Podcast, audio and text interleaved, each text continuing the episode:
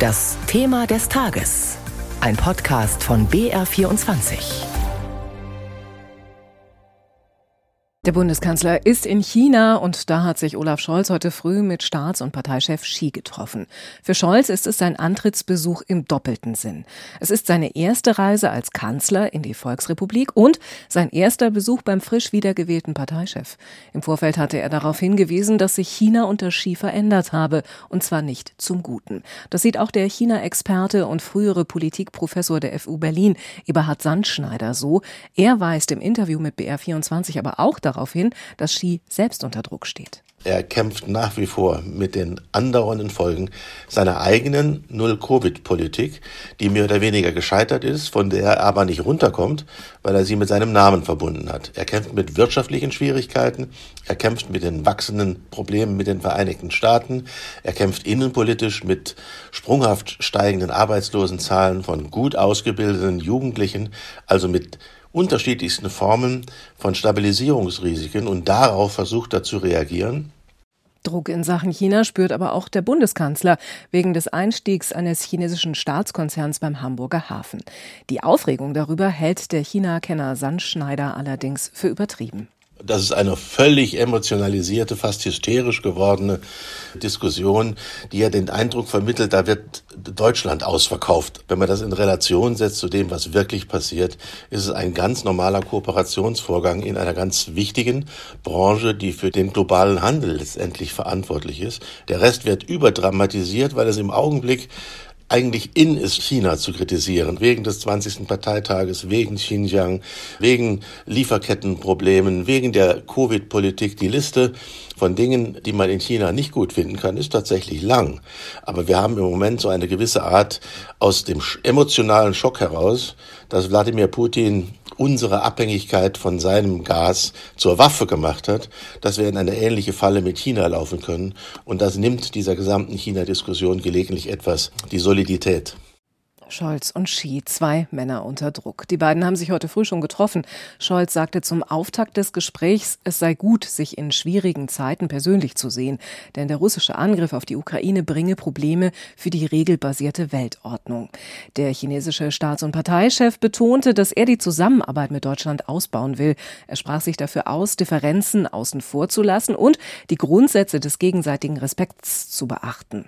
Über Scholz. Kurzbesuch in China hat meine Kollegin Tanja Sluka vor einer Stunde mit unserem China-Korrespondenten Benjamin Eisel gesprochen. Und da ging es erstmal um die schwierigen Arbeitsbedingungen ich bin ja hier im Studio und ich komme ja auch gar nicht ran. Das heißt, ich muss hier Fernberichterstattung machen, denn dieser ganze Besuch findet ja in einer Blase statt, abgeschottet vom Rest des Landes. Deswegen ist der Besuch auch nur so kurz, elf Stunden. Alle mussten sich hier zu Beginn eines, einem Corona-Test unterziehen. Der Kanzler hat auch einen gemacht. Äh, das Flugzeug durfte nicht mal während des Besuchs hier in China bleiben, sondern musste, äh, wie ich gehört habe, nach Südkorea fliegen und dort warten, bis der Besuch dann zu Ende ist. Also ich bekomme hier sehr wenig mit. Ähm, es wird natürlich gegangen sein um die deutsch-chinesischen Beziehungen, davon gehe ich aus, um die Wirtschaftsbeziehungen. Olaf Scholz hat ja auch eine Wirtschaftsdelegation dabei. Und der Kanzler hat gesagt, er möchte kritische Themen ansprechen, also Menschenrechte, die Drohungen gegen Taiwan, Hongkong, ähm, Rechtssicherheit für deutsche Unternehmen. Ähm, das hat er sicher alles auf dem Zettel, aber inwieweit die beiden darüber schon gesprochen haben, kann ich nicht sagen. Scholz hat ja schon vor seinem Abflug betont, dass er einseitige Abhängigkeiten gegenüber China vermeiden will, dass es kein Weiter so geben könne zu, mit den Beziehungen zu China, dass er die auf neue Füße stellen möchte. Wie reagiert man denn in der Volksrepublik auf solche Ankündigungen? Da reagiert man wie üblich, also von oberster Ebene bekommt man da erstmal gar nichts mit, sondern man hat hier äh, einmal am Tag die Konferenz des Außenministeriums und da kann man solche Fragen stellen. Da hat dann gestern äh, beispielsweise der Sprecher des Außenministeriums Zhao Lijian, der hat gesagt, na ja, bitte äh, diese kritischen Dinge außen vor lassen, denn das hat gar nichts hier mit unseren Beziehungen zu tun. Das sind die inneren Angelegenheiten Chinas. Wir wollen gute Beziehungen auf Augenhöhe. Das heißt aus chinesischer Perspektive, bitte gute Wirtschaftsbeziehungen, lass uns Geschäfte machen, aber die kritischen Sachen bitte sprich sie nicht an. Es ist ja der erste Besuch eines demokratischen Regierungschefs in China seit Ausbruch der Corona-Pandemie.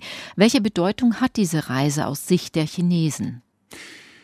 Das hat auf jeden Fall eine große Bedeutung, denn es war ja seit zweieinhalb Jahren äh, war niemand da. Jetzt kommen die ersten Staatsgäste, alle unter diesen strikten Corona-Bedingungen.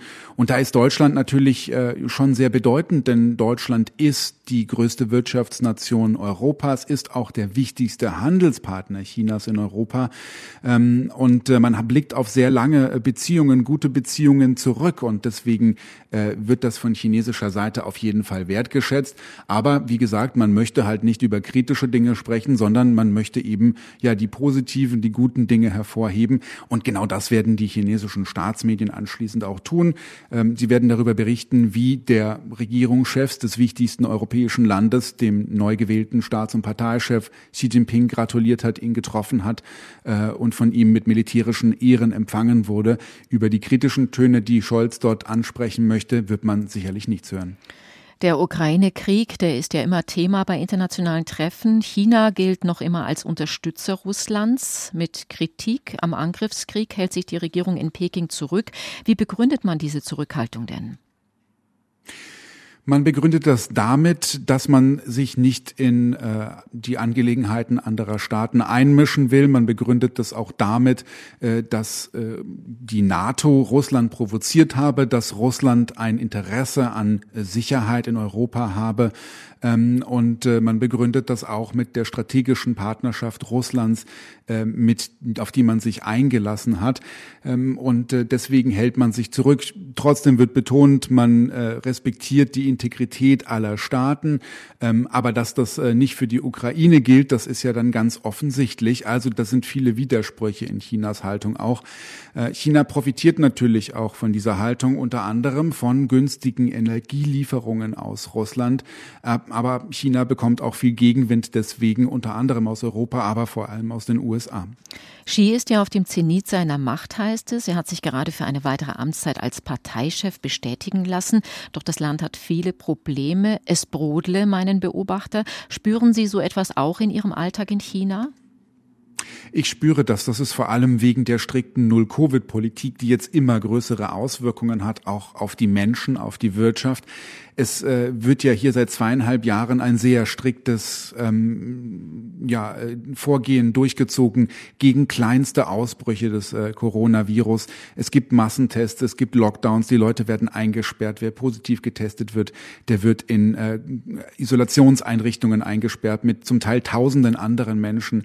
Es gibt Reiseverbote, man muss jeden zweiten Tag einen PCR-Test machen, man muss seine App überall vorzeigen. Wenn die nicht grün ist, dann kommt man nirgendwo hin, kann nicht Zug fahren, kann nicht fliegen. Also es gibt sehr viele Restriktionen und ich nehme das schon so wahr, dass immer mehr Leute davon genervt sind, ähm, dass äh, sie gar keine Angst haben vor dem Virus, äh, sondern dass sie Angst haben, eben eingesperrt zu werden äh, oder nicht reisen zu können oder nicht nach Hause kommen können. Ähm, und dazu kommen jetzt eben diese wirtschaftlichen Probleme, die jetzt immer größer werden, denn Lieferketten sind unterbrochen. Wenn so ein Lockdown von der 10, 20 Millionen Stadt ist, dann werden auch Fabriken geschlossen und das schlägt sich natürlich auf die Wirtschaft nieder und dann verlieren Menschen ihren Job oder müssen ihren Laden dicht machen. Also man merkt da immer mehr eine Ungeduldigkeit äh, bei den Menschen. Es ist schon tatsächlich äh, immer größer, diese Probleme. Informationen und Einschätzungen von unserem China-Korrespondenten Benjamin Eisel. Und das war unser BR24-Thema des Tages zur Peking-Reise des Kanzlers.